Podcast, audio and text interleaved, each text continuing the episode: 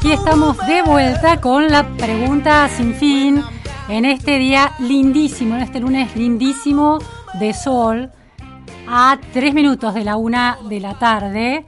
Bueno, la temperatura es de 20 grados. Para los oyentes que se quieran comunicar con la pregunta sin fin, pueden hacerlo al WhatsApp en el 11 21 87 106 7. También lo pueden hacer, nos pueden seguir por las redes, por ejemplo por Twitter en arroba o arroba Vázquez Luciana o nos pueden escuchar en FM 106.7 o por streaming en fmmillennium.com.ar.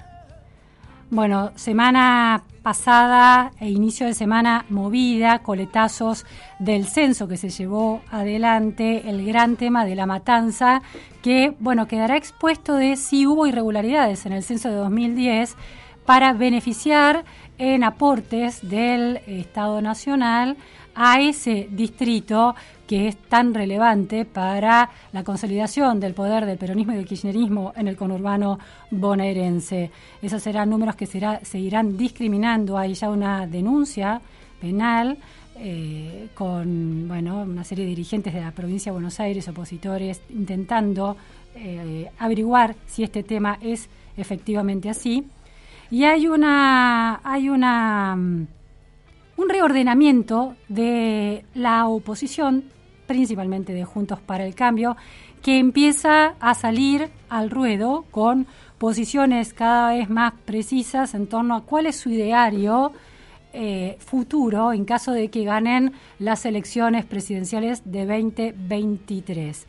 En el contexto de una matriz conceptual política y económica donde talla fuerte eh, Javier Milei y sus libertarios y sus ideas extremas en ese punto, por lo menos en torno al liberalismo económico, no en torno al liberalismo social mucho más conservador en ese punto por una serie de valores que sostiene esa, ese polo, ese nuevo polo de la, del arco ideológico en la Argentina. Se la escuchó a Patricia Bullrich ayer en televisión, en el programa de José El Río en La Nación Más.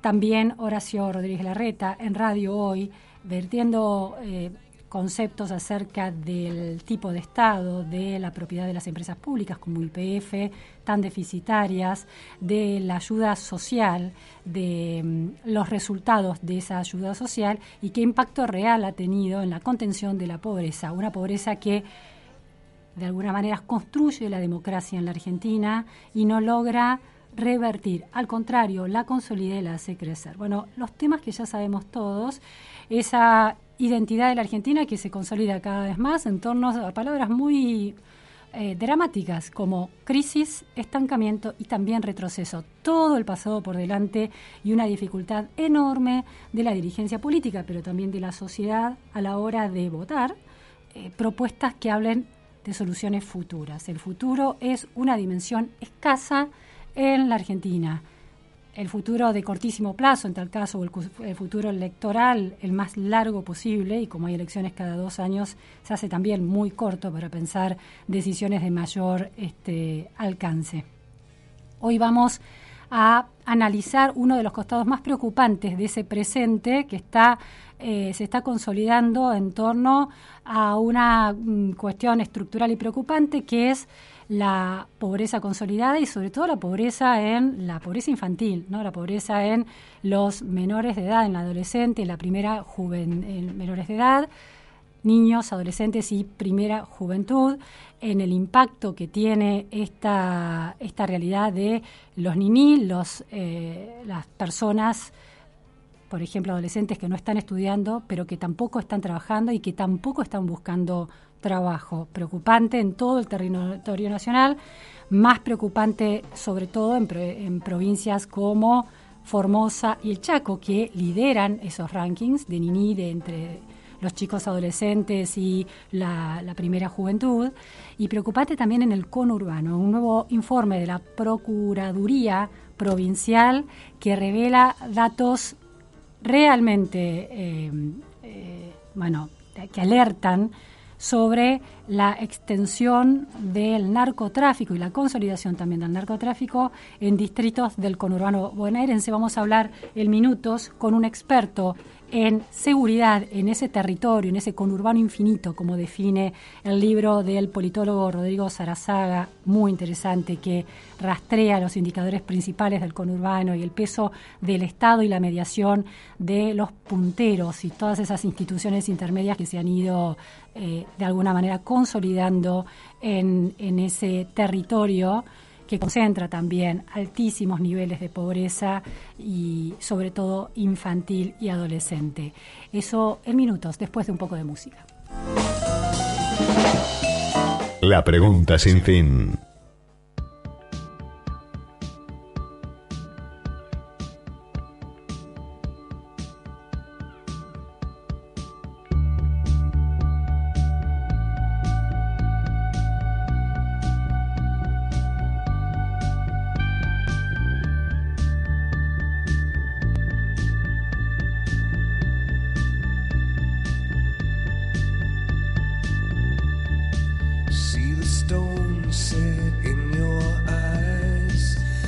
the thorn twist in your side.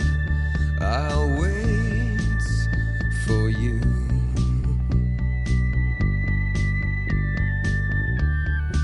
Sleight of hand and twist of fate. On a bed of nails, she makes me wait. And I wait without you. With or without you.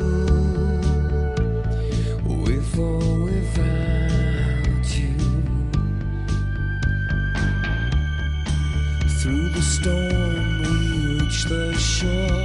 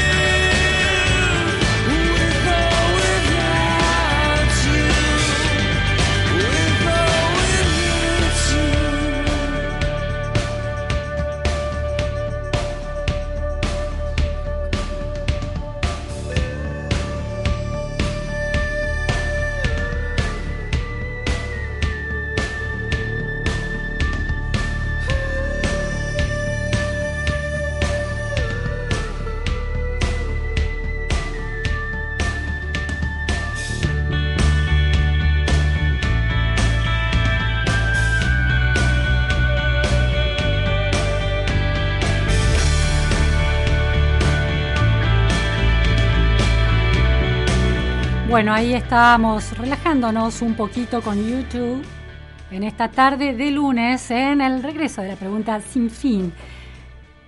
Tema de, bueno, cómo la oposición está reorganizando su discurso. Horacio Rodríguez Larreta, en una entrevista radial hoy en Mitre, hablaba sobre algo muy interesante que es la idea de la eh, Argentina en una refundación continua, cada eh, periodo político, cada gestión presidencial que asume el poder se plantea corrigiendo todo lo anterior e impulsando nuevos cambios que en una nueva gestión, si no es del mismo signo político, no se sostienen. Le escuchamos, la reta por refundaciones el audio. Que obviamente con una política integral y lo otro, sostenida en el tiempo, la transformación que necesita la Argentina hay que mantenerla en el tiempo. Hace 80 años, Eduardo, que un presidente no continúa lo que hizo el anterior cada presidente parece un fundador en la Argentina. Si no tenemos un plan que mantengamos 20 años seguidos, no vamos a salir adelante. Bueno, si, vos me preguntás cómo la historia debiera juzgar al próximo gobierno, si se logra que el gobierno que lo sucede después mantenga lo que hizo, ese es un avance histórico en la Argentina.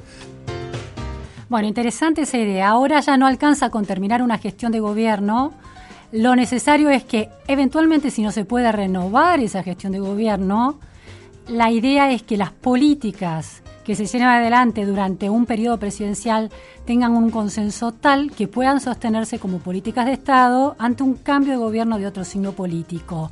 Nuevos estándares para una democracia argentina que eh, no logra torcer ese destino y ante cada gobierno se hacen grandes promesas que no duran. Eso es uno de los conceptos de una entrevista muy interesante donde la reta hizo otro tipo de definiciones más concretas acerca de la necesidad de em, manejar de otra manera las empresas públicas, por, eh, eh, un lado. Y hubo también conceptos de Patricia Bullrich, otra presidenciable para las elecciones del año que viene dentro de Juntos por el Cambio, que sostuvo eh, dos análisis relevantes para la entrevista que vamos a hacer ahora sobre los ninis, sobre los jóvenes en la Argentina. Primer audio, Bullrich por ninis. Si, si, si vos trabajás, em, tenés que trabajar y no vivir de un plan social. si vos podés trabajar, si vos podés estudiar. El otro día, mira, hicimos un seminario de Juntos por el Cambio en La Matanza. Eh, y hay una cifra que me impresionó. Desde que tenemos planes sociales en la Argentina, solo el 0,5% tuvieron algún tipo de reinserción. Quiere decir 0,5%. 0,5%. Quiere decir nada. Todo dinero que sirvió para mantener a la gente en una situación de ni-ni, que es el peor concepto que puede tener un ciudadano, que es quitarle su ciudadanía y su libertad. ¿Qué es un nini? No estudio, no trabajo, soy como una persona que está afuera de todo. Bueno, los nini, los nini en la población eh, adolescentes, jóvenes, no estudian, no trabajan, no buscan trabajo. ¿Qué relación tiene eso, por ejemplo, con la eh, proliferación y la consolidación en algunos sectores del conurbano del narcotráfico. Lo vamos a hablar en minutos. Y una observación más de Patricia Bullrich, esto fue en el programa que conduce José el Río por la Nación Más ayer domingo, sobre los jóvenes y las ideas de la libertad y cuánto los representa o no la política. La escuchamos entonces a Bullrich. Eh, considero que nosotros como Juntos por el Cambio tenemos que practicar a fondo esa ética de la, austeridad, no gastar nada de lo que no signifique de utilidad social para, para, nuestra, para nuestro país, porque cada peso que gastamos de más es un peso que la gente paga con inflación. Entonces, eh, yo miraría con, con, más detenimiento una juventud que hoy está eh, mirando como horizonte su libertad y que, y que, y que mira al Estado con desconfianza, porque el Estado le saca, no le da. Si trabaja, hoy un chico trabaja y trabaja en dólares para, para una empresa extranjera de afuera. ¿A cuánto cobra? La mitad de su trabajo. Entonces, miran al Estado con desconfianza, porque es un Estado que te extrae, que te saca, es extractivo.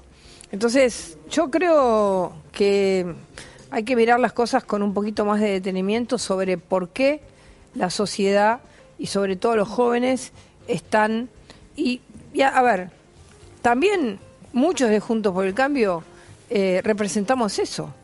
Y no solamente gente joven, también gente grande representa eso, representa, digamos, la lucha por la libertad, representamos que el Estado no sea un Estado eh, toma todo. Bueno, hay muchos conceptos. Los jóvenes y la libertad, la idea de una desconfianza ante eh, el Estado por parte de los jóvenes. Estamos en comunicación telefónica con Diego Kravitz. Diego, muchas gracias por atendernos. ¿Cómo estás?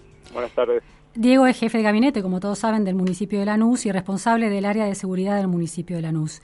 Eh, Diego, la escuchamos recién a Patricia Bullrich hablar de bueno, se estaba refiriendo más bien, por ejemplo, a jóvenes y su desconfianza ante el Estado, jóvenes de clase media que venden servicios al exterior y no pueden cobrarlos eh, de manera razonable por las series de restricciones que hay para la llegada de dólares. Ahora, la pregunta es, hay un informe de la Procuraduría de la Provincia de Buenos Aires sobre el narcotráfico y las causas de narcotráfico en esa provincia que señala que el 53,5% de las denuncias por venta de estupefacientes de toda la provincia se concentran en cuatro distritos, los más de Zamora, La Matanza, Quilmes y San Martín. No en Lanús, donde están ustedes. Pero lo que me interesa saber es si cuánta relación hay entre esa consolidación del narcotráfico y la realidad de adolescentes y jóvenes del conurbano y una cierta desconfianza ante la eh, ante la contención que el Estado puede intentar llevar. Qué pregunta, ¿no? Em, a ver, para mí, alguna vez lo charlamos, el narcotráfico es, eh, digamos, a ver, el consumo de drogas, el consumo problemático de drogas, es un consumo es una de las tantas cosas que consumen los jóvenes en el sistema capitalista. El problema básicamente que tiene este mercado ilegal es que en los barrios más pobres, en los barrios vulnerables, la metodología, la dinámica que tiene el narcotráfico genera una serie de situaciones mucho más complejas que en el resto de las clases sociales. Todos los distritos que vos citaste son todos distritos que tienen eh, una cantidad enorme de barrios vulnerables, de villas y donde el narcotráfico se consolida y esa consolidación excede ampliamente la venta de drogas. ¿Qué significa que excede ampliamente? Que significa que empiezan a, poner las reglas de juego. Las reglas de juego van desde quién entra y quién sale de la villa, desde, eh, digamos, cómo son la cadena de valor en, los salarios eh, de, los jóvenes y de los no tan jóvenes, porque un joven puede pasar a ganar mucho más que su padre rápidamente. Eh, puede pasar también a, manejar los temas de seguridad, como pasa en muchas villas de conurbano, donde se puede o no se puede robar, depende del narco, si le conviene o no le conviene al narco, y así sucesivamente. O sea, eh, la consolidación del narcotráfico en las villas lo que provoca es un estado paralelo. Ese es el principal problema que tiene. Ni siquiera es el consumo. El consumo es una anécdota, te diría, al lado de que te creen un Estado al lado de un Estado. O sea, pues, es como si vos tuvieses, por ejemplo, yo te, cito una villa de acá, Villa Zapito, así como la teníamos nosotros en el 2015, 2016, era el Estado libre de Zapito, el Principado de Zapito, porque en Zapito pasaba y no pasaba lo que decía el jefe narco que pase. Bueno, eso nosotros lo pudimos romper.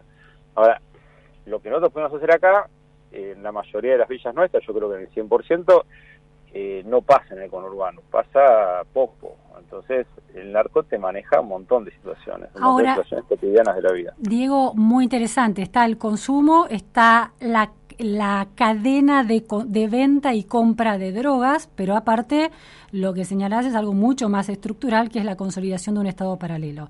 ¿Cómo hacen ustedes en Villa Zapito y en las estas como que vos llamás las nuestras villas, las de eh, Lanús, para cómo hicieron para desmantelar ese proceso y frenarlo en Villa Zapito y para e impedir que avance en las villas de Lanús cuando está el conurbano está muy interrelacionado.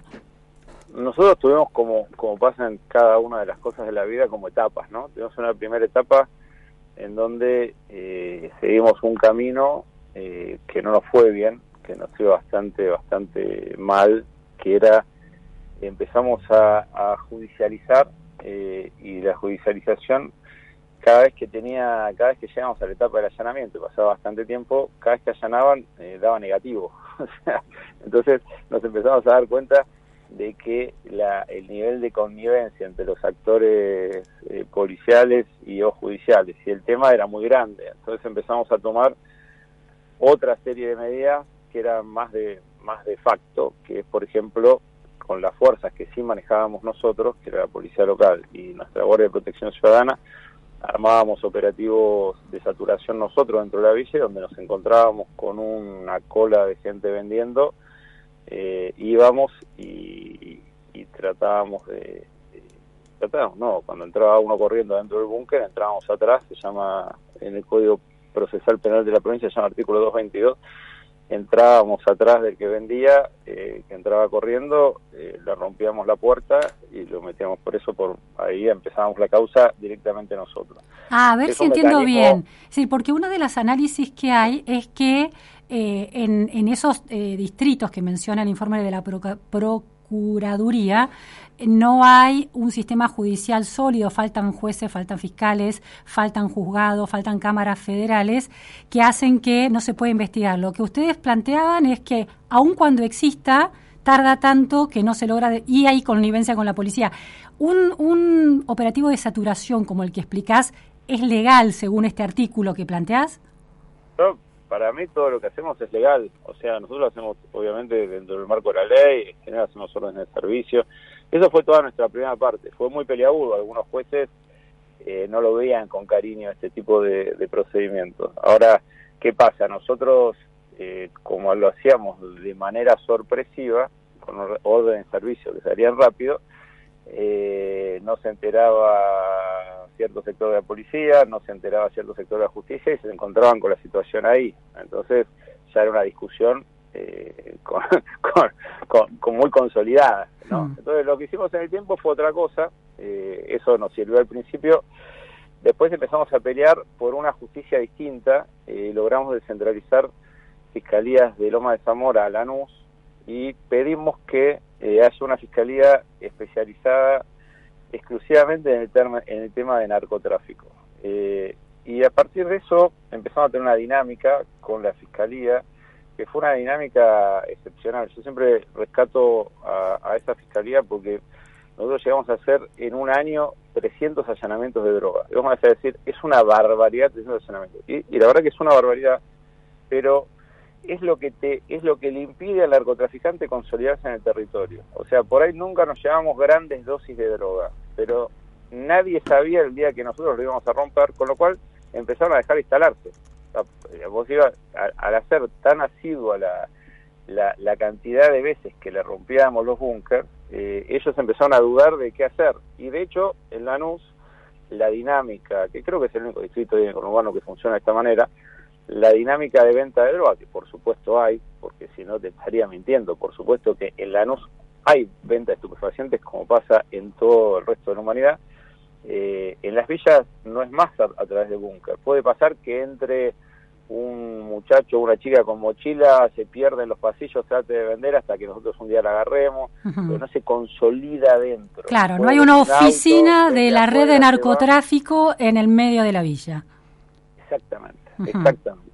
Eso, eso a nosotros nos resultó muy bien. Tuvimos el último inconveniente serio que tuvimos, lo tuvimos el año pasado, que fue en una villa, en una villa nuestra muy al fondo, ese, ese pegado a Fiorito, eh, Fiorito es Lomas, nosotros ahí al fondo somos Caraza, que se nos vino parte de una banda de la 1114, que es la banda de Dumbo, eh, y tuvimos bastante bastante pelea con ellos. Tuvimos, tuvimos pelea muy física porque ellos vinieron muy fuertemente armados, con handys, con una infraestructura poco común a instalarse, a pelear el territorio para consolidarse. De hecho, cuando llegaron, se metieron detrás de una toma, eh, que fue otra de las cosas que pasó en el gobierno de Kicillof, que empezaron otra vez a ver tomas, eh, a proliferar tomas.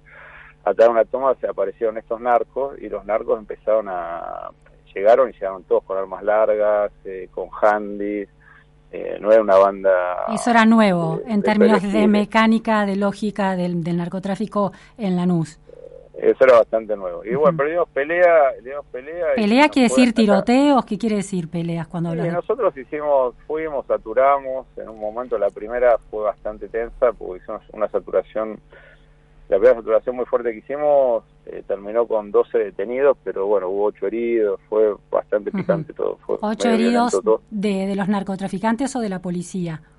Y hubo un poquito de todo, pero... Y cuando decís la palabra saturación, que lo usás con tanta cotidianidad, ¿qué quiere decir exactamente eso? Y es cuando una, un número importante de efectivos policiales, digamos, aborda un lugar determinado, ¿no? Entonces se queda en el lugar, eh, aborda por distintos lugares, distintas entradas y va caminando los pasillos, va caminando el lugar eh, y va ahí va haciendo cacheos preventivos, va parando autos y se pueden parar autos, o si se topa con una situación de este tipo, hace las detenciones correspondientes. Eh, ahí nosotros nos pasó que hicimos este tipo de saturación, hicimos cuatro, de los cuales tres fueron, el primero fue muy duro, fue ese, ese que te contaba de los 12 eh, ciudadanos de nacionalidad peruana detenidos y después eh, en los otros tres que hubo fuertes ya eran menos, pero hubo cuatro, después hubo uno, y después hubo dos más, hubo bastante detención con el tema.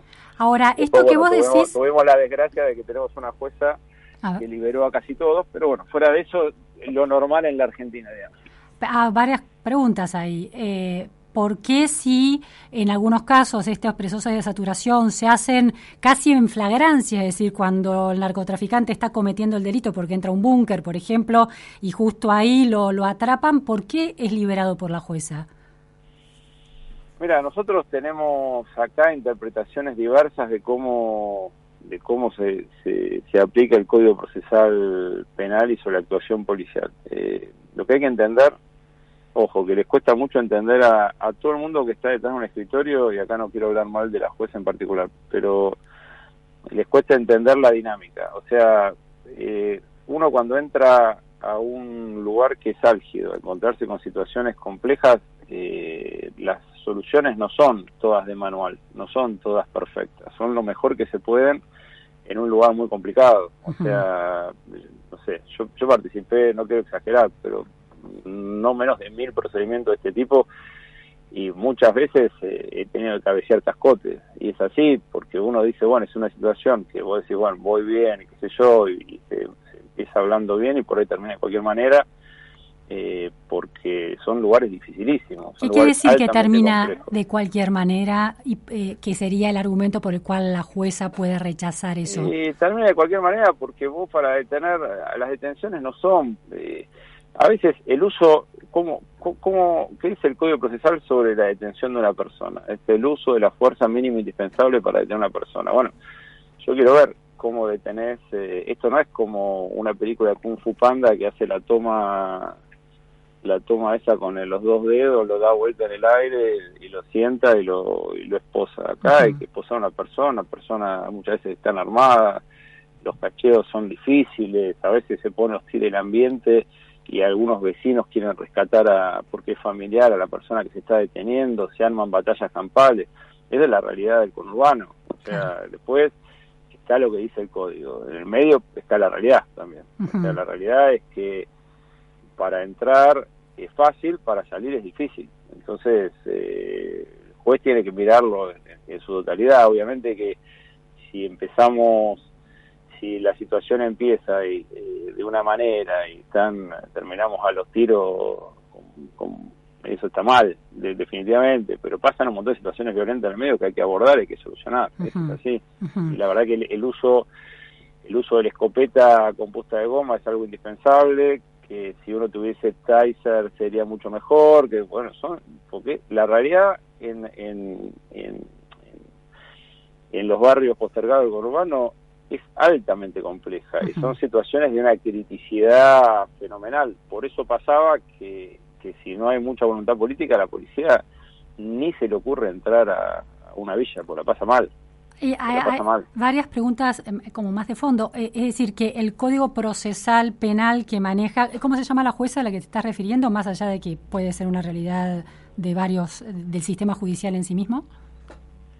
¿Cómo se llama la justicia? La, la, jueza, la jueza a la que te referías. No, no importa, no, me quiero pelear con la jueza, porque yo la verdad que la conozco, no no creo que tenga una una mala mala voluntad, creo que tiene una visión que no es la visión de la de lo que nos pasa a nosotros. pero digo, ¿han tenido oportunidad de, plantearle eso a la, pero digamos el nombre, no, eh, para acusarla de nada, sino para darle precisión a la información, digamos el nombre? Mira, a ver, es una jueza Avellaneda, es una jueza Avellaneda que tiene, nosotros tenemos un departamento judicial que es Avellaneda Lanús, los, hay dos jueces de garantías de Lanús, hay dos jueces de garantías de Avellaneda, y la verdad que va sorteando, inclusive los hechos de Lanús o de Avellaneda van sorteándose entre los jueces de ambas jurisdicciones, no es que son solamente de Avellaneda o solamente de Lanús. Bueno, la verdad que tenemos con una jueza de Avellaneda una problemática y que tiene una visión sobre el tema que no es la visión para mí correcta porque no tiene nada que ver con la realidad. Dicho esto, yo no creo que lo haga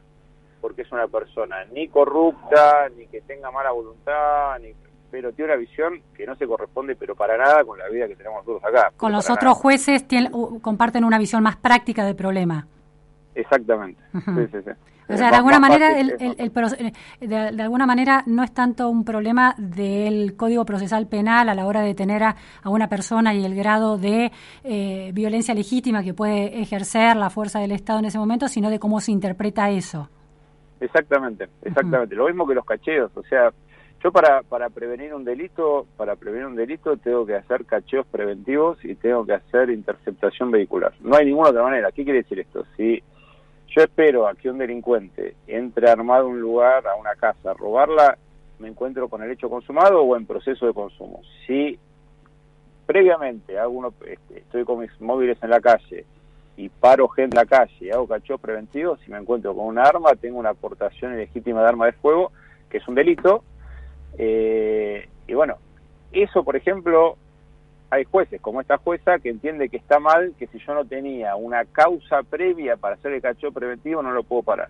Ahora, si yo no lo paro antes, eh, me encuentro con el delito adentro. Eh, es una, ¿Se entiende lo que digo? Sí, sí, sí. Los dilemas de, la resolución práctica y del enfrentar esas situaciones en la vida cotidiana para las fuerzas policiales, para, para el, quienes manejan el distrito. Ahora, eh, el otro día, el otro ah. día tuve una discusión, con la misma situación, mira, una discusión de, muy práctica. Había un auto con cuatro individuos parados, estaban en una avenida, eh, dieron una vuelta, dieron la segunda vuelta. La segunda vuelta un vecino dijo, qué raro, tuvo, ah, los, los interceptan.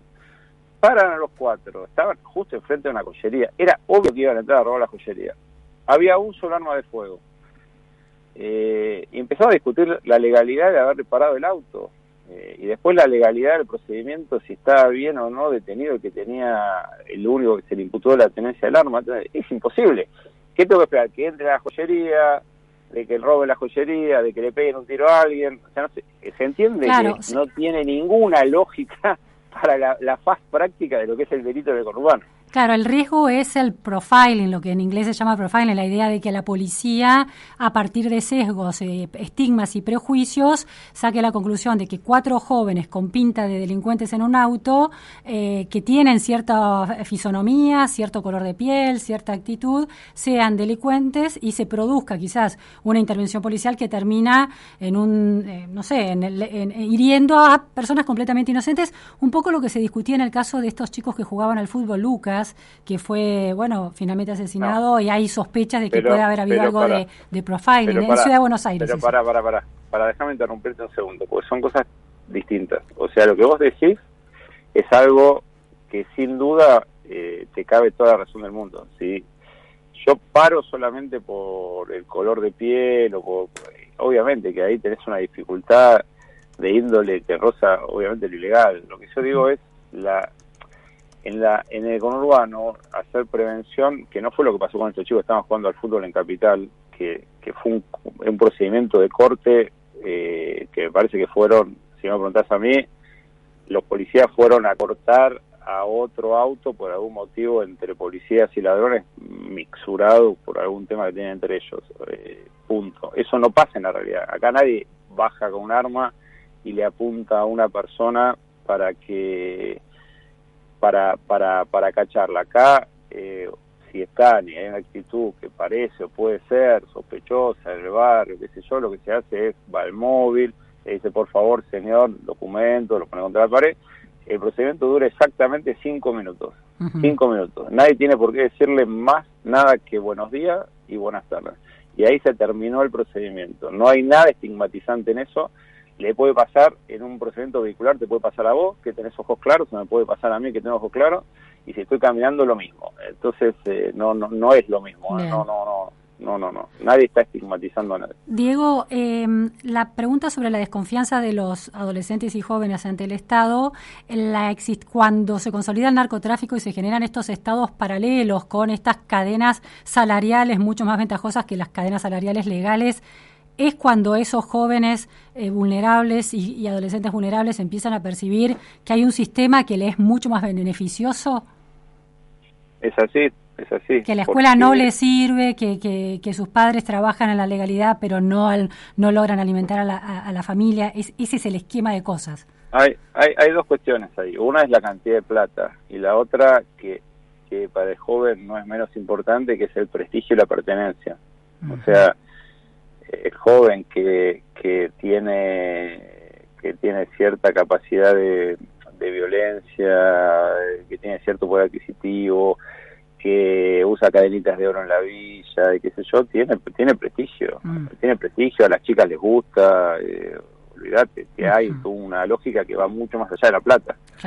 Es una lógica de prestigio, es cómo se gana el prestigio en determinado ámbito. Sí, no es el abanderado de la escuela el que tiene prestigio en un barrio vulnerable donde el narcotráfico entró. En barrio vulnerable no, y se hace muy difícil competir contra eso, porque ellos están adentro del barrio, si vos lo dejás, por eso volviendo al inicio de la charla, si vos lo dejás al narcotráfico estar 24 horas, 7 días a la semana adentro del barrio, no hay ninguna manera de que el Estado compita, porque no hay nada del Estado que esté tanto tiempo eh, acompañando al chico. Entonces, es muy importante sacarlo. Entonces, sacarlo significa sacarlo, no es un problema de una gran investigación, no es un problema... No, no, no. Ahí el, el kiosco que te vende en el barrio lo tenés que partir en mil pedazos, porque el chico es lo que ve todos los días, cuando se levante, cuando se acuesta. Entonces, eh, vos podés tener una investigación buenísima que dura un año, donde agarraste a Pablo Escobar Gaviria y resulta que, agarraste una tonelada de cocaína, fantástico. Sí, al jefe de los monos, lo tenés en la cárcel, el jefe de los monos. Exactamente. Ahora, en ese año te estropearon el barrio. Claro. Te lo estropearon. Entonces vos tenés que ir y romper el barrio. Y mientras tanto, hacer la investigación, todo lo que vos quieras. Eh, digo, eh, un par de cuestiones más. Hablabas de la connivencia entre policía y eh, narcotráfico y si hay demasiada anticipación en relación al operativo, eso salta a la luz porque los narcos se enteran antes.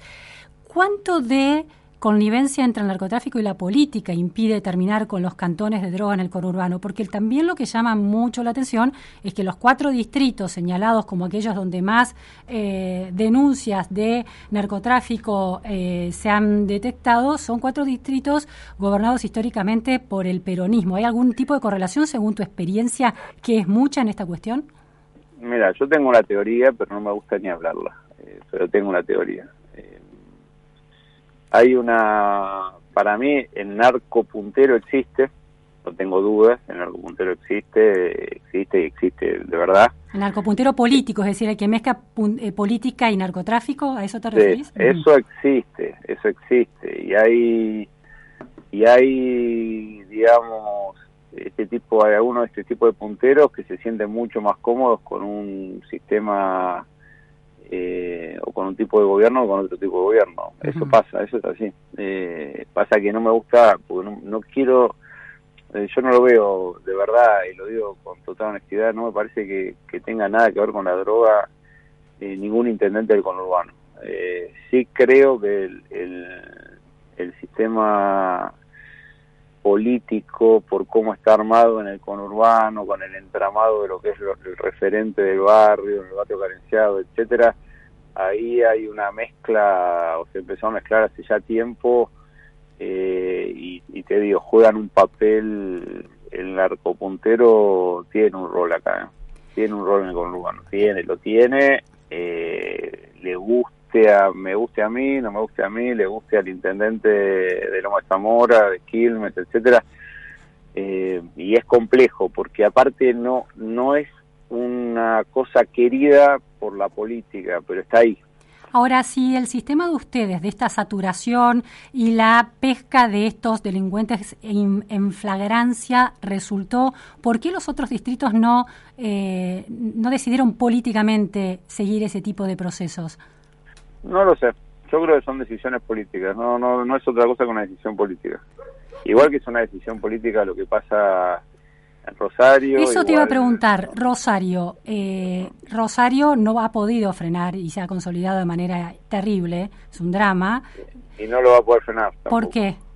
¿Qué es lo que no está haciendo Rosario que debería ser? porque el enfoque es, es equivocado. Porque el enfoque es equivocado. Vos podés ir con todos los jueces de la Corte eh, y meterle adentro 10.000 jueces federales más y va, va, va a fracasar igual el problema de Rosario es la toma del territorio por el narcotráfico. Y la toma del territorio por el narcotráfico no se soluciona con, con una investigación de los monos, se soluciona tomando el territorio. Saturación, esta palabra, saturación de fuerzas policiales. es tomar el territorio. Pasa que para tomar el territorio te tenés que. El tomar el territorio sin ser, eh, no quiero ser bestia en lo que digo, porque la verdad que ya bastantes términos me parece impropio ya usé en la charla con vos Pero, eh, a ver, vos, acá es una cuestión de la que te, la tenés que bancar. Eh, es, obvio que acá para que para que te funcione el, el la recuperación del territorio tenés que estar en el territorio. Pero eso no puede conducir a una guerra al estilo de Ciudad Juárez y México que no logró frenar el narcotráfico. Lo que pasa que vos acá, la mentira de la Argentina es que la Argentina está en guerra. La Argentina tiene una guerra de baja intensidad. Que vos no tengas, que vos no tengas, eh, digamos, dos bandos con digamos, que haya, se hayan declarado la guerra en sí, no quiere decir que no, tenga, no estés en guerra, es una guerra de baja intensidad, donde hay, a veces hay muerto un lado, a veces hay muerto del otro, pero es una guerra de baja intensidad. ¿Estás hablando de Rosario o de otros cantones del narcotráfico? Rosario es un, Rosario es un ejemplo de eso y el conurbano en varios de sus, de sus pequeños municipios es otra parte de eso, no tengas ninguna duda que es una guerra de baja intensidad, es, pues, es una guerra de baja intensidad casi medieval, a ver quién, quién domina el territorio. Rosario es el clásico ejemplo en donde, donde, donde los invasores ya te tomaron el territorio. Vos querés recuperar el territorio, no vayas más con, o sea, no te digo que esté mal la foto de, la, de los jueces de la corte, al contrario, me parece un buen gesto, pero eh, la recuperación del territorio, eh, vos tenés que tener otro tipo de accionar y el accionar es en el territorio. O sea, en el territorio, el territorio lo domina el que es más poderoso. Mm no el que es más bueno, Entonces, el que es más poderoso. Lo que pasa es que eso puede ser una escalada donde el narcotráfico, así como les pasó a ustedes que llegaron eh, armados como nunca lo habían visto antes, se arme todavía más porque tiene recursos ilimitados, mucho más recursos que el Estado muchas veces. No, no, no tengas duda, pero el día que pase eso a mí, yo, yo soy el primero que te voy a llamar por teléfono y te digo, mira, renuncié porque resulta que no soy más, el Estado ya dejó de tener valor y ahora maneja los narcos toda la noche. Y la última cuestión es, en, relación a esta teoría que tenés sobre ciertos distritos donde punteros se cruzan entre política y narcotráfico, en esos distritos podría ser que la mm, consolidación de un Estado ineficiente también esté dándole lugar a la consolidación de ese Estado paralelo del narcotráfico? Sí, sí, sí, sin duda. Sí, sí. Sí, sí, claro que sí. sí, sí es una serie de problemas que son, digamos, de mucha profundidad. Eh, o fíjate que el, dejaste de meterte en los temas sociales porque lo tercerizaste en organizaciones sociales. Dejaste de meterte en ir a buscar a los chicos al colegio porque cerraste los colegios. Dejaste de meterte en la villa para ir a buscar a, a los narcos por si violas algún derecho elemental. Y así por supuesto. Sí, perdiste, culturalmente perdiste la batalla largamente. No, no, el Estado perdió la batalla largamente.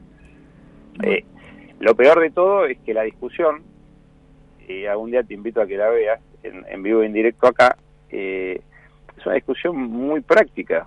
Es una discusión que tiene una... una es, algo que está a simple vista. Lo mismo que está a simple vista en Rosario a Rosario es imposible que funcione un, que funcionen los monos eh, sin que vos veas dónde venden. ¿Qué, son? Tipos que son los genios del delivery. No son ningunos genios del delivery, venden en, los barrios carenciados. Métanse y sáquenlo, muchachos, no es tan complicado. Bueno, Diego Kravitz, muy interesante, un cuadro muy preciso, muy práctico, desde alguien que está metido en el territorio y tiene su mirada particular y su análisis también con datos. Gracias, Diego.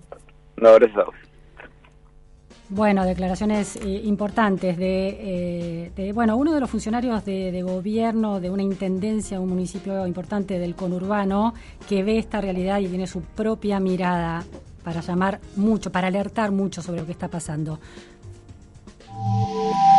La pregunta sin fin. Luciana Vázquez te acompaña en las tardes de Millennium. Tiempo de publicidad en Millennium. Hoy más que nunca, donar sangre es donar vida. Ahora podés encontrar postas fijas de donación fuera de los hospitales. Saca turno y pedí una constancia personalizada para circular en buenosaires.gov.ar barra donasangre o escribí al WhatsApp de la ciudad al 11 50 50 0147. Buenos Aires Ciudad. Guinea, concesionario oficial Jeep, Ram, Dodge y Chrysler en Recoleta y Puerto Madero. Avenida del Libertador 500, teléfono 3987-6270 y 6273, Recoleta. Alicia Moró de Justo 1984, teléfono 4315-5004, Puerto Madero. Entrega inmediata, test drive disponible, estacionamiento propio. Contamos con todos los protocolos para tu seguridad. Valorizamos tu usado al mejor precio del mercado tenemos más de 40 años de trayectoria. Tu próximo Jeep está en Guinea. Guinea, concesionario oficial Jeep. Club Ciudad de Buenos Aires te invita a ser parte en sus 100 años de vida. Vení, conocelo. www.clubciudad.org.ar Un lugar para disfrutar en familia.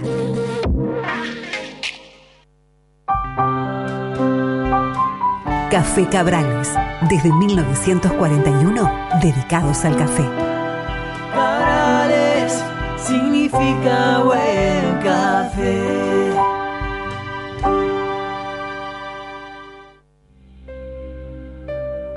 Muchas veces, la forma en que percibimos las situaciones influye en nuestro estado de ánimo y en nuestras emociones. La terapia cognitiva es una terapia resolutiva breve y eficaz. Tratamientos para depresiones, trastornos de pánico, ansiedad, disfunciones y terapias de pareja. Licenciada Claudia Pesaño, Supervisor Internacional del Albert Ellis Institute, dependiente de la Universidad de Nueva York. Contacto 4775-0659 15 155 2471 matrícula número 14064. El gasoducto Néstor Kirchner ya está en marcha. Un proyecto que generará 6.000 puestos de trabajo, aumentará el potencial energético, la producción y las exportaciones de nuestro país. El inicio de este proyecto prevé una inversión de más de 3.400 millones de dólares una obra de infraestructura clave para nuestro desarrollo económico y nuestra soberanía productiva. Reconstrucción Argentina. Argentina Presidencia. Fin de espacio publicitario.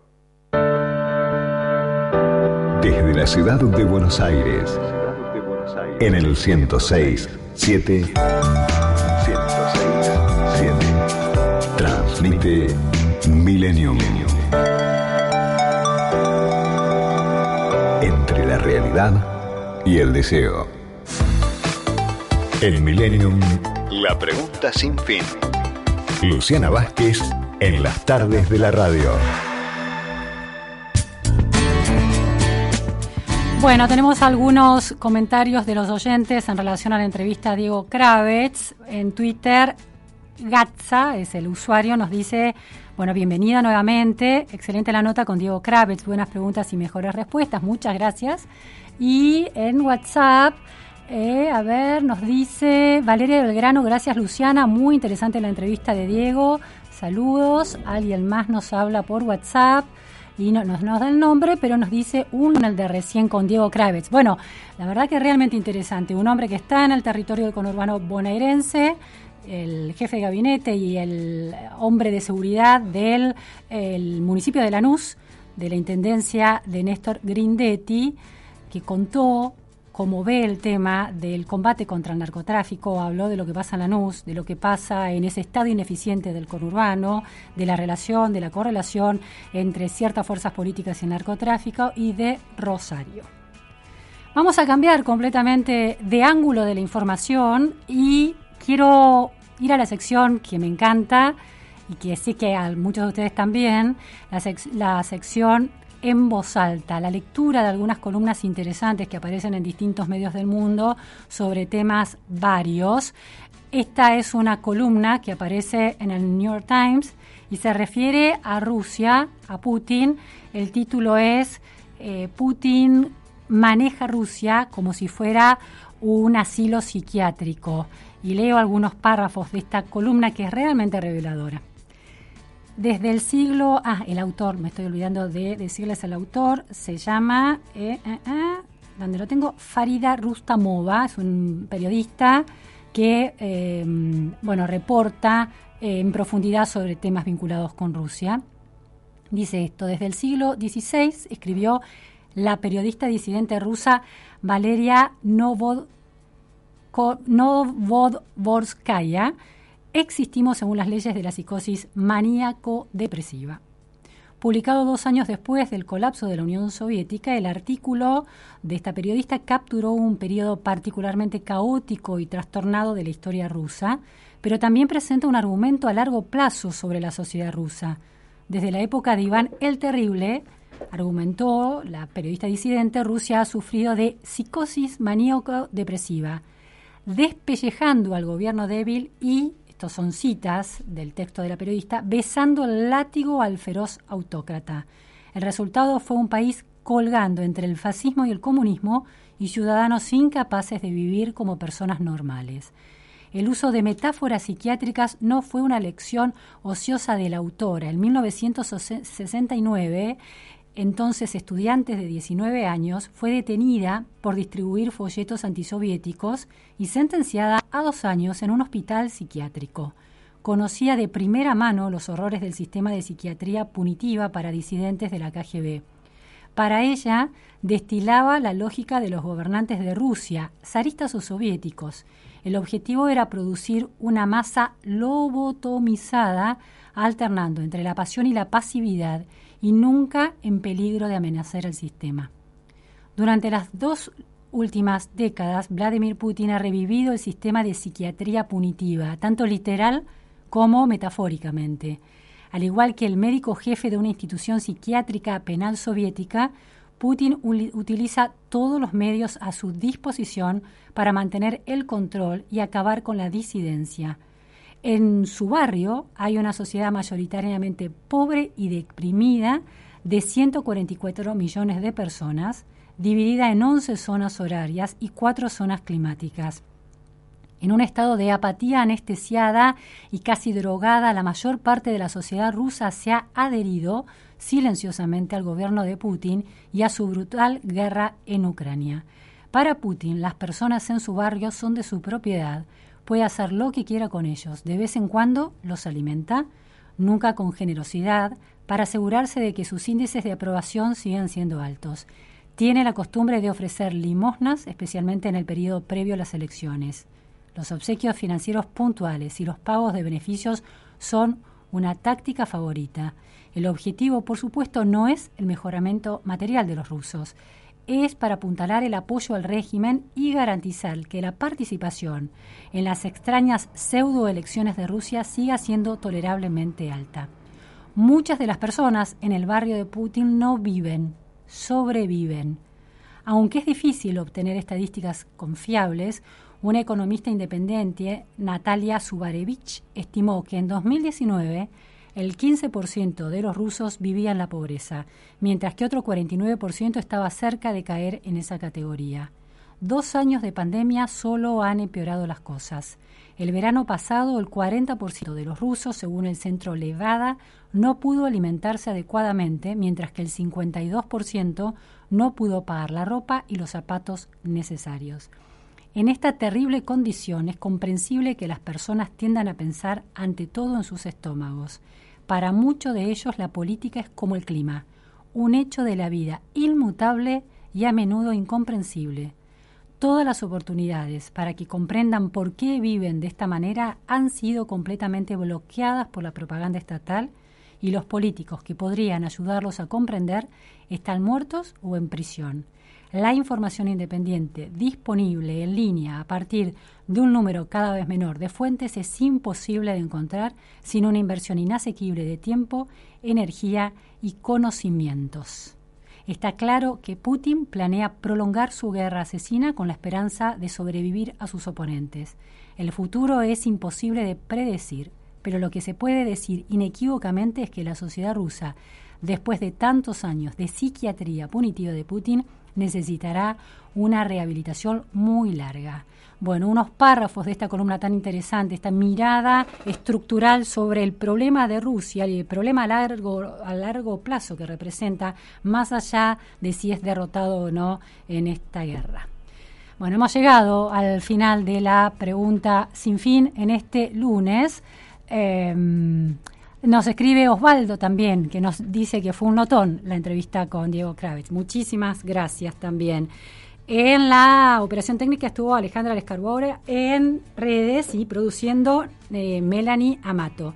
Los espero de nuevo mañana con mucha energía. Gracias. De lunes a viernes, de 13 a 14, Luciana Vázquez hace La Pregunta Sin Fin.